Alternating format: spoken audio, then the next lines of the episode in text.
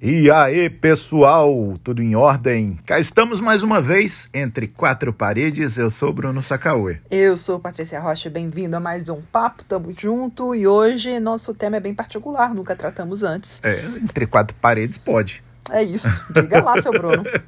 pois é, na verdade, é, como a gente não colocou a caixinha de perguntas essa semana, eu sugeri que a gente tratasse de um tema que foi abordado essa semana também no Correio Manhã, um programa que eu apresento, né? A gente tem um quadro de saúde às quintas-feiras e a gente trouxe o tema sexo depois dos 60 anos, tabu para muita gente. É, infelizmente, né? Na nossa cultura machista, conservadora, falar de sexo de maneira geral já é um tabu. E ainda mais na terceira idade, que as pessoas acham que vovô e vovó tão inativos pro amor. Foi exatamente o que o sexólogo André Memória, que participou com a gente, ele muito querido, muito bacana, conhece muito do assunto, ele falou: a gente, quando enxerga os nossos avós, os nossos avós, as nossas avós, a gente não tem essa visão de que são pessoas que têm uma vida que muitas vezes é uma vida muito parecida com a nossa, obviamente com um pouco mais de limitação, limitações que são impostas por uma questão de idade, e aí eu não vou nem entrar no mérito uhum. disso, mas levam uma vida normal, fazem, algum, uhum. muitas vezes fazem sexo também. Acredito até que na maioria das vezes, mas a gente não consegue enxergar dessa forma. Foi um bate-papo muito legal com ele. Muito bem, a gente vai trazer então perguntas para a gente recheando aqui a nossa conversa? Isso.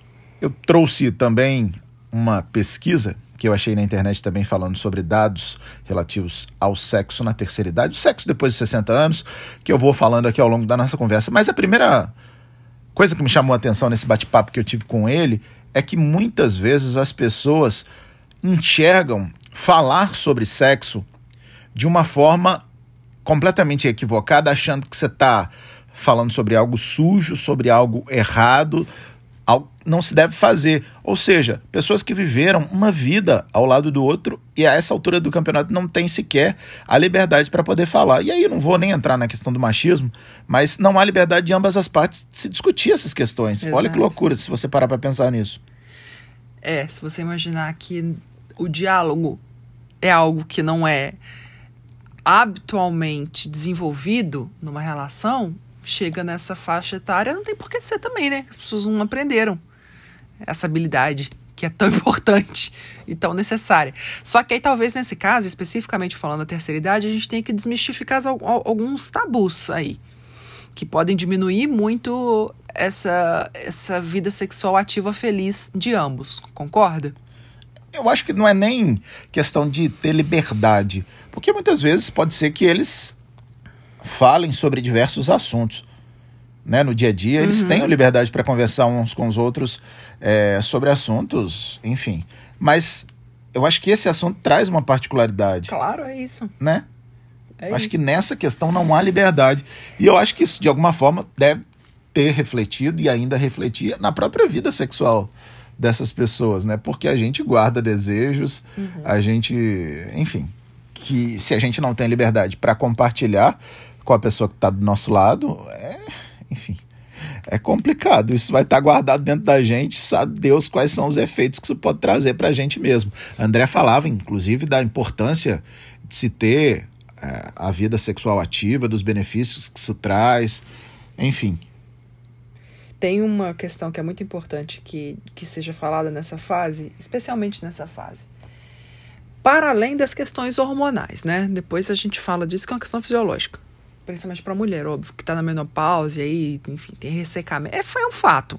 Enfim, é uma circunstância que, que, que tem um impacto. Mas a questão do, do da intimidade, que as pessoas pensam assim, ah, sexo é penetração. E não é isso. Muitas vezes, quando a gente está falando sobre essa, essa, esse momento a dois de um casal, é muito interessante que a gente fale para as pessoas sobre a importância de se preservar esses momentos de intimidade, que inclui também o diálogo e também a penetração, mas é muito mais do que isso.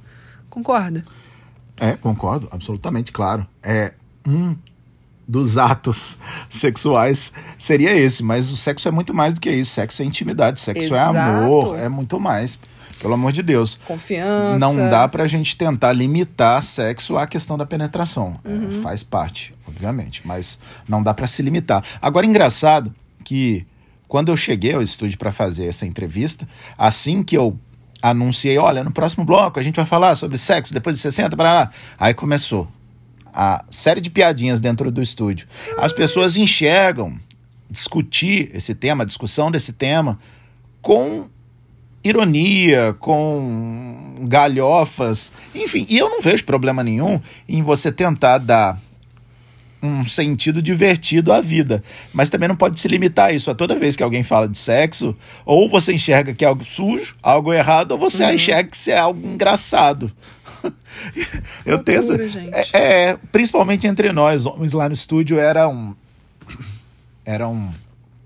Sei lá, éramos uns oito no estúdio, Só todos homens. É, só homens.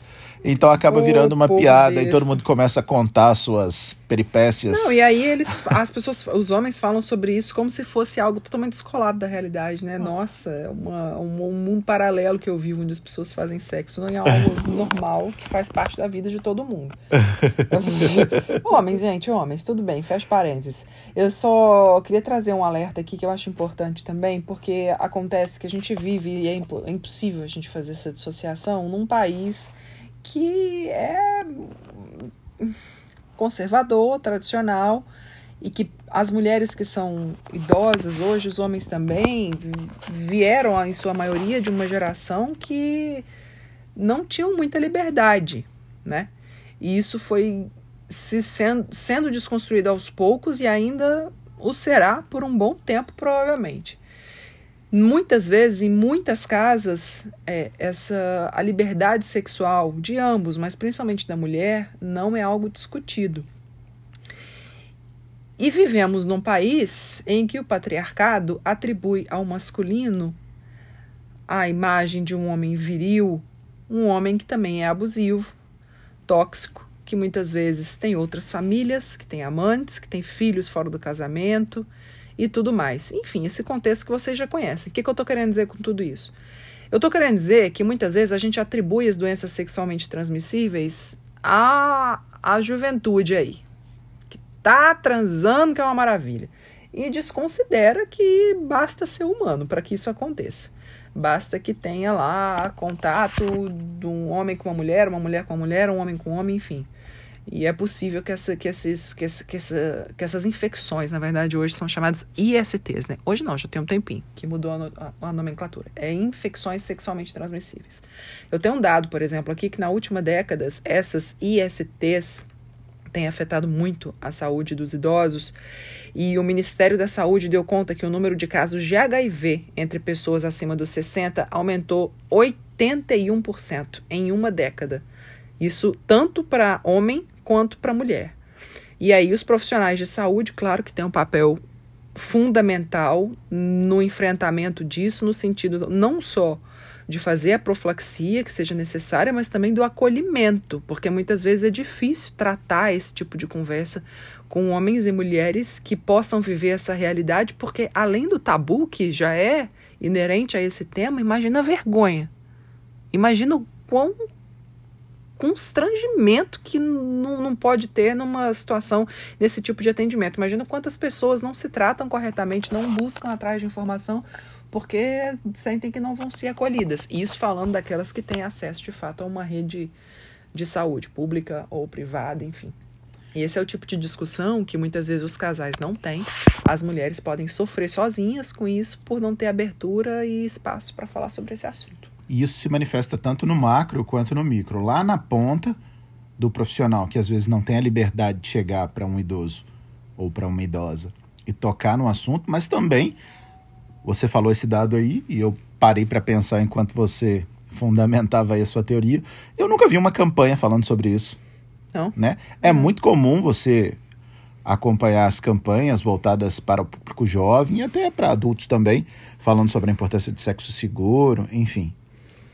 Sobre as medidas que devem ser tomadas em casos extremos onde há um problema, pode ser combatido em determinado espaço de tempo aí nas próximas 24 horas, se você tomar a medicação tal, isso pode resolver. Isso é muito divulgado, mas entre os jovens. Eu nunca ouvi falar de qualquer campanha que tentasse atingir o público mais idoso falando sobre cuidado. Sinceramente, nunca, é. nunca, nunca, nunca.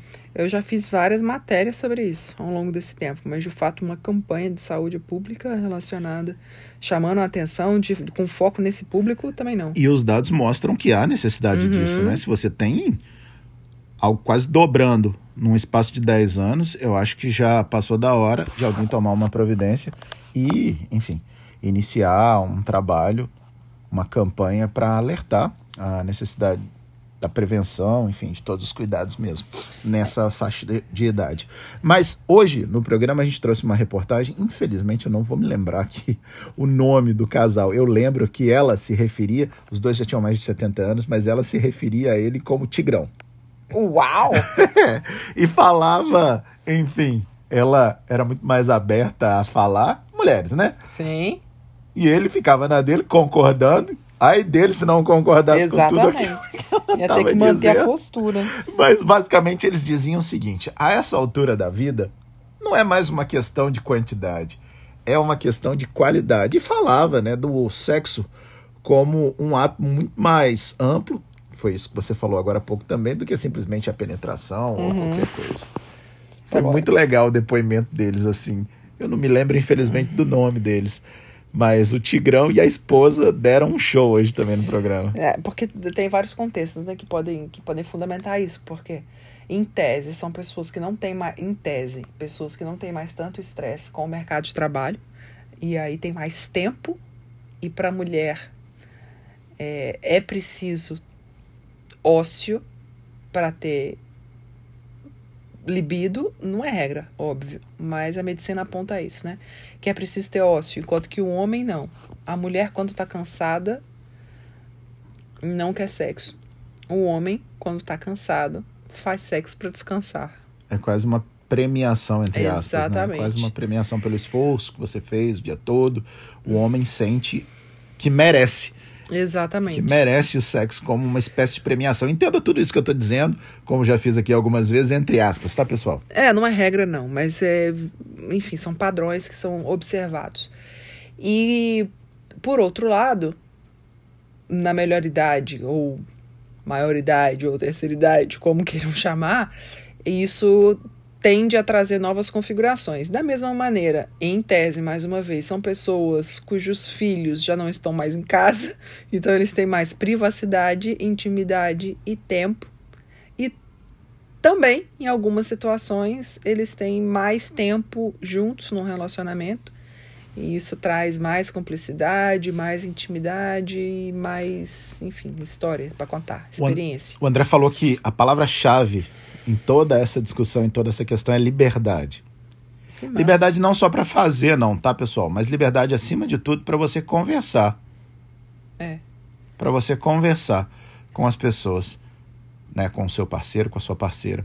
Ele falou: se tiver uma palavra que resume isso, é liberdade. Enfim, durante o programa, muita, muita gente mandou perguntas, algumas considerações a respeito do tema. Óbvio que eu não vou aqui citar as pessoas, assim como não fiz no programa, uhum. mas muitas delas, Paty, falavam sobre a falta de vontade. Não era nem que não queriam, não é que, que achavam errado ou certo, mas é que não vinha à vontade. E aí até pediram dicas, assim tal. Estranho, né? Você falar que não há a, a vontade. É falta de libido, mas o hormônio explica muito isso. O André falou sobre isso. Porque você ter um, um Tá, vamos falar da mulher então. Você tem uma menopausa, você tem uma baixa da produção hormonal, que obviamente é, impacta diretamente na baixa da libido também.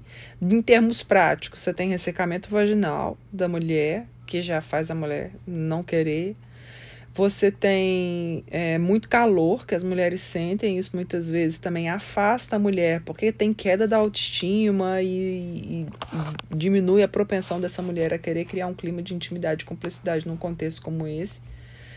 Por outro lado, homens, é, às vezes também com a idade, têm muito mais chance de terem disfunção erétil de desenvolverem algum tipo de problema por conta de, de situações cardiovasculares que são desenvolvidas. Já vi muito caso de homens que têm infarto e outras questões do tipo, e se questionam se podem praticar a atividade sexual Isso Não. é potencializado muitas vezes, sem brincadeira agora. Isso é Eu não tava potencializado brincando, não. Muitas... Não, porque você tava com um sorrisinho no rosto aí. Oxe. Quando você fala de homem, você sempre vem com esse sorrisinho debochado. Maria. Mas assim, muitas vezes está relacionado também com, com medicações Ah, sim, que são claro. utilizadas para se, enfim, para facilitar, né, É a se, ereção. se fosse tudo simples assim, a gente não tava aqui falando sobre esse assunto e nem Os seria... homens chamam de azulzinha. Tomei uma azulzinha. Exato. Isso também potencializa em alguns casos. Mas ele falava o seguinte: Hum. obviamente que há uma questão fisiológica aí, não somos mais crianças, porém há uma máquina maravilhosa que fica sobre nossos ombros que também pesa demais nessa relação. Né? A nossa cabeça como está, isso pode ser determinante também em conseguir fazer a coisa acontecer e acontecer de uma forma que seja bacana para os dois. Enfim, a cabeça também faz uma diferença danada, além das questões hormonais, para além das questões fisiológicas. Cabecinha do ser humano. Gente, vai viajar. Vai viajar. Tá aí com a aposentadoria, com o tempo sobrando. Ah, não, agora não. Se bem que na pandemia é melhor não. Mas você cria um momento para isso, de intimidade, de complexidade. Ó, eu ó, tô longe ainda da minha terceira idade, viu? Dando dicas na sexualidade do- dos velhos. Mas no fim das contas, não é o que a gente projeta para nossa vida que a gente consiga chegar lá na frente tendo liberdade para mais do que fazer, para falar, para brincar, para poder nesse nesse espaço sagrado que é Hum, estar entre quatro paredes com a pessoa que você ama, você poder até ousar, se for o caso, e ele deixava claro que era o seguinte, ele citou até algumas coisas que para muita gente pode, não pode, mas ele falava, se for um acordo, eu concordo. Se for um acordo entre as duas pessoas, Mas tem que ser eu consensual. Concordo em todas as fases da vida. Tem que ser um acordo. consensual. não pode ser bom para um e ser uma tortura para outro. Isso não é consenso. Algumas pessoas até cedem por N motivos, que não sei nem se é o caso da gente discutir aqui, mas é preciso que se tenha essa percepção do- de ambos os lados e que se tenha um bom senso de não submeter a pessoa a questões que não estão né, dentro do espectro aí de situações que a agradam.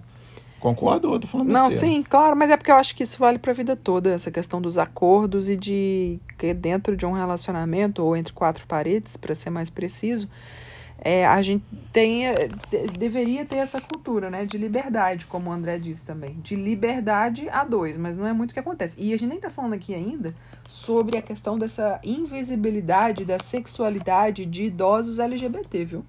Que aí é uma outra seara, porque é mais difícil. Imagina, se você já não fala sobre relacionamentos heterossexuais e a sexualidade desses casais na terceira idade, imagina então com quem um idoso gay, que mais uma vez, se você é idoso nessa altura do campeonato aqui, você nasceu o quê? Lá pra década de 60, né? Tô fazendo as contas certas. 50, 50, né? 60, 40, enfim. Numa época que não se discutia a sexualidade de forma nenhuma, que a heteronormatividade era uma regra, e ainda o é, mas imagina décadas atrás, e então era mais solitária ainda essa terceira idade. Mais difícil ainda. Se on... ah, pronto, tem dia desse eu tava conversando com uma amiga que dizia pra mim que tava com 55 anos, ela tinha acabado de se separar do marido. E aí ela falou pra mim assim: "Você acha que é fácil eu chegar com 55 anos e eu me separar e me jogar no mercado de trabalho?"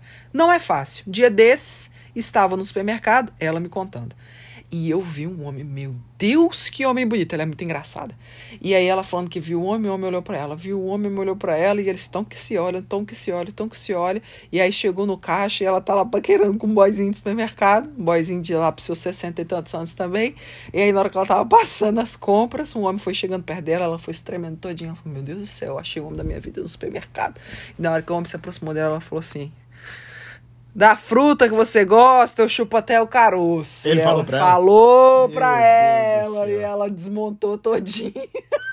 Ai, ela é muito engraçada. Se ela estiver assistindo, ela vai saber se identificar direitinho com essa história. Mas enfim, você imagina. não, não vai não. Ai, bicho engraçado. E, mas enfim, ela tá nessa luta, porque pra ela, ela já, já julga essa situação muito delicada e difícil. Para as pessoas LGBT, homens e mulheres, deve ser. Esse tema nem era pauta, né?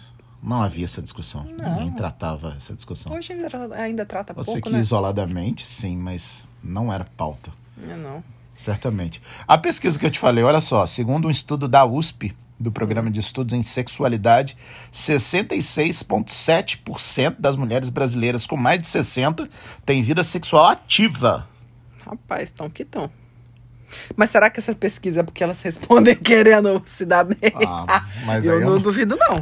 Não. Eles estão fal falseando essa pesquisa aí. Ah, mas aí você me faz uma pergunta muito difícil. Como é que vai comprovar a. Exato.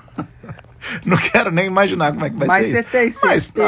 não, mas, não, sei lá, acho que não. Ninguém mentiria nesse ponto, não. Até porque o questionário, quando é aplicado, eu acho que se explica a metodologia, né? Sim, provavelmente. É, enfim, que bom que há essas estatísticas que são otimistas. Mas é, eu- enfim, ó, o resumo que eu ia dizer antes era que eu acho que esse é um assunto que é preciso que a gente desenvolva a gente como sociedade mesmo. Como a gente em família, né? A gente como homens e mulheres livres que escolhem estar a dois em algum momento e que precisam precisam de poder conversar sobre isso, porque isso faz parte do ser humano, faz parte de todo relacionamento. Quem tenta, opa, desculpa, quem tenta viver a, a margem desse assunto, em algum momento vai se sentir silenciado e excluído, e isso é muito triste. É. Que todos nós tenhamos liberdade para fazer, discutir. E é isso. Que, que, que, que etc. Foi, Não, é exato. porque eu fiquei pensando, além de fazer discutir, Onde é o que esse homem vai chegar, fazer? meu Deus, com, esse, com, esses, com essas reticências? meu Deus do céu. Não, é porque o cérebro da gente às vezes falha na hora que a gente tá no meio do raciocínio. Quem acorda às três e meia da manhã, Tá você liberado. acordou durante muitos anos. Tá sabe perdoadíssimo, bem. 100% perdoado. Agora são o quê? 5 e 10 da tarde, o corpo da gente já começa a dar umas falhas. Mas é sabendo. isso, meu povo. Muito legal mais uma vez trocar essa ideia com vocês. Na semana que vem a gente volta com um outro tema. Se der, a gente bota a nossa caixinha de perguntas para vocês mandarem ver nas perguntas pra gente, tá? E a gente volta a conversar na semana que vem. Combinado. Um beijo pra você. Muito amor, muita intimidade. E se cuidem, tá? Muita a coisa não tá, brinca... não tá brincadeira, não. Tá não, lá fora tá complicado. É melhor ficar em casa, namorando. Um beijo. Tchau.